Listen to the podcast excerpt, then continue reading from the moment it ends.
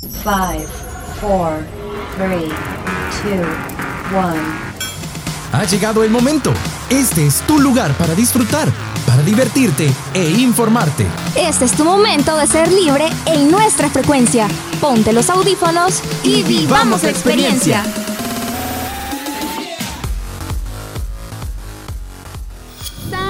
Queridas almas curiosas, bienvenidos a Frecuencia Libre. Soy Sandra Hércules y me acompaña mi chicle Adonai Hércules. En esta ocasión otra vez hemos dejado abandonadas las cabinas porque hemos venido a vivir la experiencia del necroturismo, ¿verdad? Así es, Sandra. Y dado que estamos en octubre, el mes de Halloween, en nuestra sección Buoneando hemos preparado un episodio especial para ustedes directamente desde el enigmático cementerio de los ilustres. Un lugar fascinante, adornado con esculturas imponentes que custodian las tumbas de personas que dejaron huella en la historia del pulgarcito de las Américas. Totalmente cierto. ¿Y sabías que este Campo Santo es uno de los más antiguos de nuestro país? Es bastante curioso, porque en 1913 la Asamblea Legislativa decretó que este cementerio sería llamado como el Panteón de los Grandes Hombres. Pero vos ya sabes cómo es la población salvadoreña, Sandra. Acortaron el nombre y popularmente sigue siendo conocido como el Cementerio de los Ilustres. Sí, y también que en su época este cementerio era utilizado por familias con pisto, porque mandaban encargar las esculturas a artistas europeos. Y es que este lugar alberga los restos de grandes personajes emblemáticos de nuestro país, Sandra. Va a ser todo un patrimonio cultural para El Salvador. Correcto, Donay. Y este cementerio también es famoso por sus estructuras funerarias más hermosas, influenciadas por estilos artísticos como el neoclásico, el barroco, el art nouveau y el art deco, convirtiéndolo en el museo al aire libre más importante del Salvador. Interesante, Sandra. Estoy emocionado por recorrer este cementerio. ¿Te imaginas que nos encontramos con el alma de alguno que otro residente del cementerio? ¿O escuchamos un lamento o susurro entre las tumbas? ¿Te puedes imaginar? Uy, eso sería una experiencia surrealista, pero ese es precisamente lo emocionante del necroturismo. Descubrir las leyendas urbanas y explorar nuestro patrimonio cultural en un entorno tan fascinante como este. ¿Qué les parece si arrancamos nuestro recorrido visitando la tumba más antigua de este lugar, lleno de historia? Por supuesto, vamos. Y aquí nos encontramos ya con nuestro guía Hermes Barahona que nos va a acompañar en este camino tan enigmático que vamos a tener. ¿Qué tal? ¿Cómo está? Pues bien por aquí, qué bueno tenerlos aquí con nosotros en este espacio. Qué bueno, mire, tengo una duda. Como este cementerio es el más antiguo del país, ¿cuál es la tumba más antigua? Bueno, eh, se dice que la de Morazán es la más antigua, sin embargo, no. Según registros, hay otras más antiguas que esta.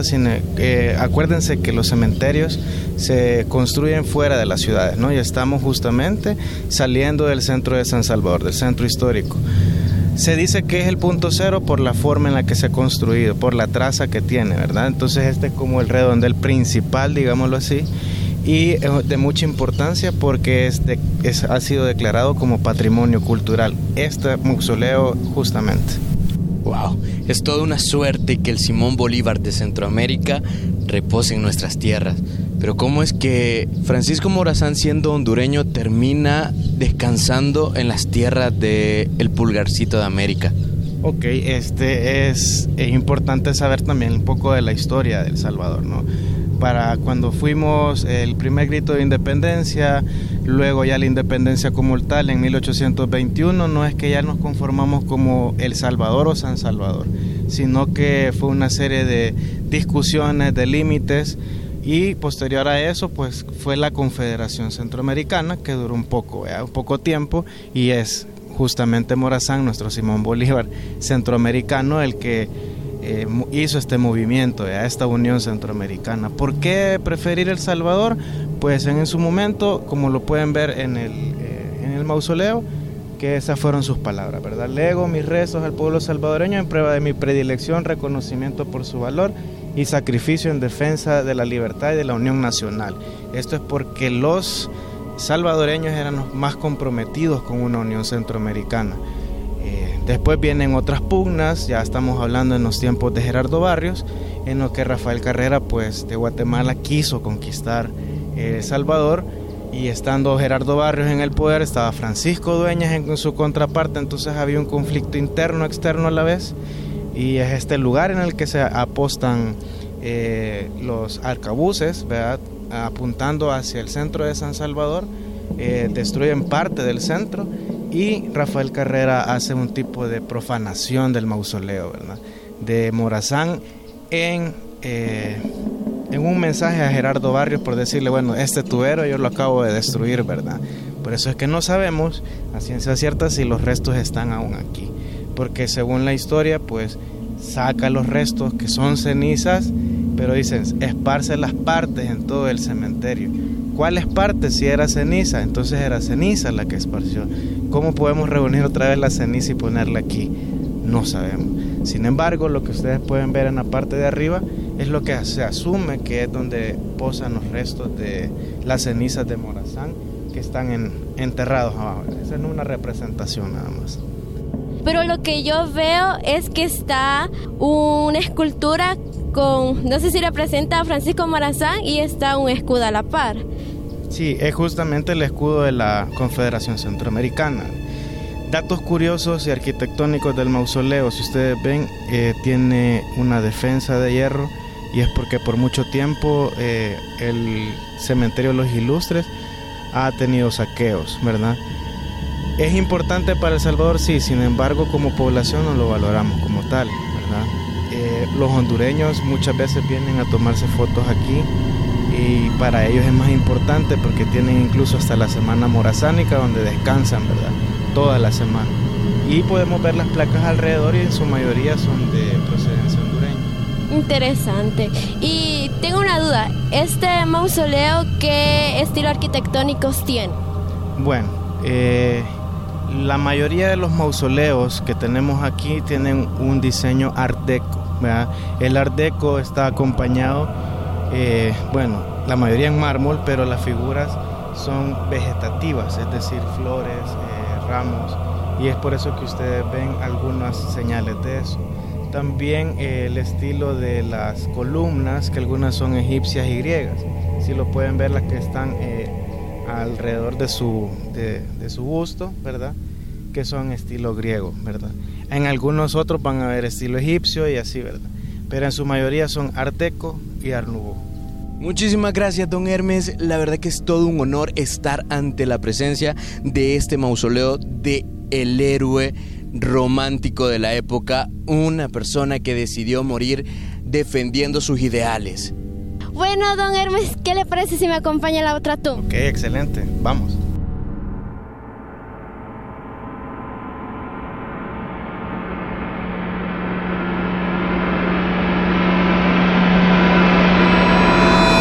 ¿Sabes, Sandra? En este cementerio hay algo realmente intrigante. Hay una tumba, tiene una moto encima en el sepulcro. ¿En serio? ¿Y qué leyendas urbanas cuentan de ella? Te cuento, dice la leyenda que aquí descansa un joven motociclista que perdió la vida en un trágico accidente de tránsito cerca del cementerio, Sandra, justo después de ser rechazado por el amor de su vida. Desde entonces se dice que su espíritu vaga por el cementerio buscando a su amada perdida. Ay, no, imagínate la experiencia de los vigilantes del cementerio al escuchar el ruido de la moto en las altas horas de la noche. Sí, aunque a veces ese sonido podría venir de las calles. Vos sabés que por acá transita mucha gente y más a altas horas de la noche interesantes leyendas urbanas, pero ¿qué tal si pasamos a otra tumba? Porque ya me dio miedo estar acá. Continuamos nuestro recorrido, Sandra. ¿Logras visualizar una tumba que te llame la atención? Sí, me llama la atención esa tumba de una escultura que tiene un vestido de novia y con un ramo de flores. Ah, vos estás hablando de la novia una de las tumbas más famosas de este cementerio. ¿Sabes que la persona que está enterrada ahí se llama Lidia Cristales de López? O sea que esa escultura de mármol representa a Lidia. ¿Y por qué está vestida de novia?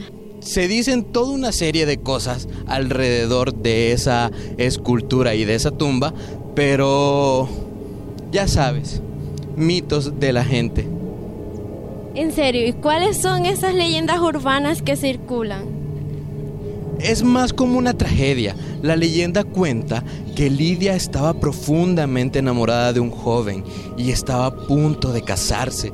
Sin embargo, el padre de Lidia desaprobaba al joven porque era un fiestero y un mujeriego. Para detener la boda, el padre de Lidia hizo un plan. Durante el brindis, envenenó discretamente la copa del novio, pero este le dio de beber a Lidia. Y pues fue ella quien consumió el veneno y murió en el suelo. Uy, no, eso sí no me lo creo, eso parece una trama de película. Sí, pero es una leyenda que rodea la muerte de esta pobre mujer. Entonces, ¿cuál es la verdadera? ver, Lidia Cristales de López falleció realmente en mayo de 1924, seis meses después de haberse casado con el doctor César Emilio López y estando embarazada. Lidia sufrió complicaciones durante un viaje a la isla del Espino, Usulután, y murió de fiebre puerperal en el hospital. Qué triste parece que su historia se ha convertido en la leyenda más cautivadora del cementerio. Y me imagino que por eso es lo más llamativo de este cementerio de su tumba, ¿verdad? Una de las más, Sandra. Sí, pero como te digo, solo es una leyenda y la verdad es que la muerte que rodea la tumba es muy trágica. Y mira, el escultor no escatimó en ningún detalle. Mira los pliegues del vestido, las flores, el ramo, el turbante. Qué preciosa. Demasiado realista. Definitivamente quedó hermosa esta escultura. Sí, mira, logra ver el collar de perlas que tiene. Exacto, sí lo veo. Igual que los detalles de los zapatos, bien hermosos. Sí, mira hasta la chonguita de, los zapatos. Te digo, el escultor no escatimó en los detalles. La verdad que toda una obra maestra, Sandra. Por supuesto. ¿Qué te parece si vamos a investigar otras tumbas más? Por supuesto que sí. Continuemos nuestro viaje.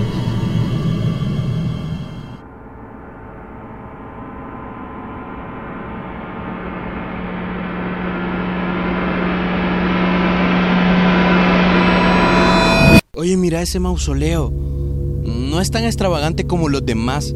¿Sabes algo sobre la familia Arbizubosque? Ah, la familia Arbizubosque. Fíjate que tiene uno, uno de los misterios más intrigantes de todo el país. Todo comienza con Gregorio Arbizú, quien fue vicepresidente en la época de Francisco Dueñas. Pero aquí viene lo bueno. Dio asilo a alguien muy peculiar justo armas, y este tipo se dice que cuando lo veías en público iba elegantemente vestido, pero descalzo. Raro, ¿verdad? Interesante. ¿Y quién era ese personaje misterioso? Prepárate para esto. Se dice que era ni más ni menos que el emperador de México. Maximiliano de Habsburgo. No te creo. Si Maximiliano fue capturado y fusilado en 1867 en México, ¿de dónde sale la idea que justo armas? Aquí te aviento la trama. Maximiliano sobrevivió y resulta que, además de ser católico, era masón. Y recordá que los masones no se matan entre sí. Y a todo esto, ¿sabes quién más era masón? Benito Juárez, tal vez. Exacto, Benito Juárez también era masón. Imagínate esa situación, estaba en una encrucijada. Tenía que ordenar la ejecución del emperador o salvar a su hermano masón.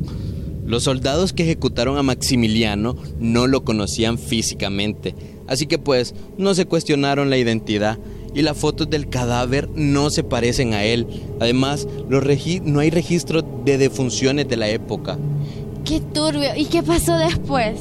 Pues después de la ejecución, Juárez dijo que Maximiliano había sido, oí bien, hecho justo por las armas. De ahí el nombre de Justo Armas. Maximiliano se fue a El Salvador, donde el capitán general Gerardo Barrios, que, ojo al dato, también era masón, le facilitó su estadía en la capital. Ah, entonces no fue fusilado. No, claro que no. Además, hay estudios que respaldan esa teoría. Un arquitecto salvadoreño llamado Rolando de Neque dedicó 15 años de su vida para investigarlo. ¿Podés creerlo? Fuera, estoy tratando de asimilarlo. Sin duda nuestra historia es más fascinante de lo que te imaginas. Pero fíjate que hay algo bastante interesante. Ahorita que estamos recorriendo el cementerio, veo que estamos como que si, como que si fuera otra ciudad. Sí, ya te fijas que hay como pasajes, como caminos, como veredas. Eh, interesante, la verdad. A ver, don Hermes, ¿podría explicarnos un poco eh, la distribución del cementerio? Sí, de hecho, cuando comenzó el cementerio se pensó en una transurbana. Por eso es que ustedes pueden ver calles, cuadros que se van eh, dividiendo alfabéticamente. Algunos sí tienen nombre, por ejemplo, el cuadro Araujo que es de los más importantes porque hay varios presidentes y personajes políticos de hace un montón de tiempo, como el cuadro Princesa, ¿verdad? Que es el primer cuadro que, funda el cementerio Los Ilustres. Ojo, Cementerio General, área Los Ilustres. Porque, ¿Por qué esto? Porque comenzaron a estar los expresidentes y en un principio se le llamó el Panteón de los Grandes Héroes. Y coloquialmente la gente poco a poco le fue diciendo Cementerio Los Ilustres. Sí, es cierto. Y ahorita que viene mencionando que le vinieron diciendo el, el Panteón de los Grandes Héroes, ese nombre se le dio en 1913, ¿verdad? Después de la muerte de Araujo. Justamente eso, después de la muerte de Manuel Enrique Araujo. Y otro dato importante, si ustedes ven en los caminos, van a ver mucho ciprés. El ciprés y todo lo que ven aquí tiene un simbolismo. El ciprés su estructura tanto arriba en su copa como en las raíces es similar y eso lo que significa es que así como en la tierra, así en el cielo, ¿ya? Entonces lo que hicimos en la tierra que es parecido y así se va a ver frutos en el, el cielo, ¿verdad? Wow, qué increíble. Hablando de esta figura tan importante para El Salvador, Araujo, ¿podríamos ir a visitar su tumba, don Hermes? Sí, en efecto, y es uno de los mausoleos más importantes en El Salvador. Démosle entonces, vamos, continuemos con este recorrido hacia la tumba de Araujo. Acompáñennos.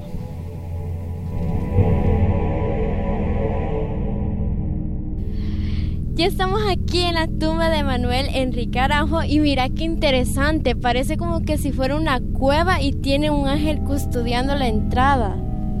Cierto, además es una de las tumbas más grandes de este lugar y en la cúspide de su estructura se encuentra una escultura de Cristo. ¿La puedes observar? Exacto, y fíjate que bueno, si ustedes oyentes ya están pendientes de nuestro programa, ya habíamos hablado sobre él. ¿Cuál crees que es el reemplazo? Eh, ¿Podría ser el divino salvador del mundo, Sandra? Exacto, lo reemplazaron porque era muy grande para la tumba. Entonces le decidieron donar a la familia de Araujo, le decidieron donar a la iglesia. Sí, es verdad. Y pues, ¿sabías de que este señor gobernó durante solo dos años, de 1911 a 1913, antes de ser asesinado? y pues durante su mandato implementó medidas públicas para fortalecer el Estado. Aumentó impuestos sobre el café, que era principal producto de exportación. Además, apoyó los derechos laborales de los trabajadores salvadoreños. ¿Será posible que su decisión de aumentar los impuestos al café haya generado descontento entre la oligarquía cafetalera, lo que podría ser el motivo de su asesinato? Podría ser, Sandra, y es que el asesinato de Araujo sigue siendo un misterio sin resolver aún en el 2023. Y pues existen varias teorías y versiones que intentan explicar quiénes fueron los autores intelectuales del crimen y sus motivos. Pero lo que sí sabemos es que Araujo era conocido por no tener seguridad personal y disfrutaba escuchando a la banda de supremos poderes en la actual Plaza Barrios, donde finalmente fue atacado por tres hombres armados durante uno de esos conciertos. ¿Puedes creer? Fue la, sin duda un capítulo oscuro para la historia del Salvador. Qué interesante que nos encontramos con una placa que dice, los obreros del Salvador que recuerdan con cariño la memoria del expresidente doctor Manuel Enrique Araujo. Le dedican este homenaje en el primer aniversario de su muerte, 9 de febrero de 1914. O sea que este monumento, que por cierto es de los más grandes que podemos encontrar en el cementerio de los ilustres, fue construido por los obreros del Salvador, imagínate. Mira, y un ángel resguarda la entrada del mausoleo. Exacto, parece que el ángel está como que custodiando la entrada. Mira qué interesante esta tumba. Aquí hay bastante eco. Sí, mira, wow, qué increíble. Y hay una cruz, hay flores. Y mira, también hay una placa dentro del mausoleo donde dice Alberto Mena. Hay diferentes personas enterradas acá también, mira. Cierto, la familia, me imagino. Sí, pues nos encontramos a Alberto Mena Araujo, a Manuel Mena Araujo, Salvador Ábalos también. Enrique Alberto, Kenny Mena.